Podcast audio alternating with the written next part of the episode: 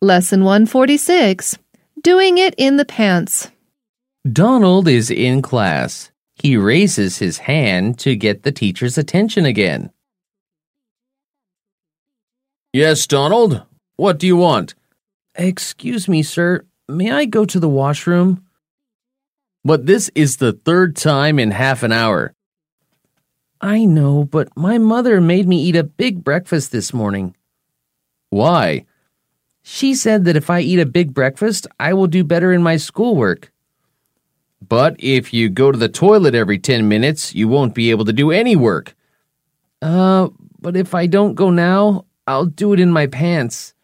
Well, I guess if you've got to go, you've got to go.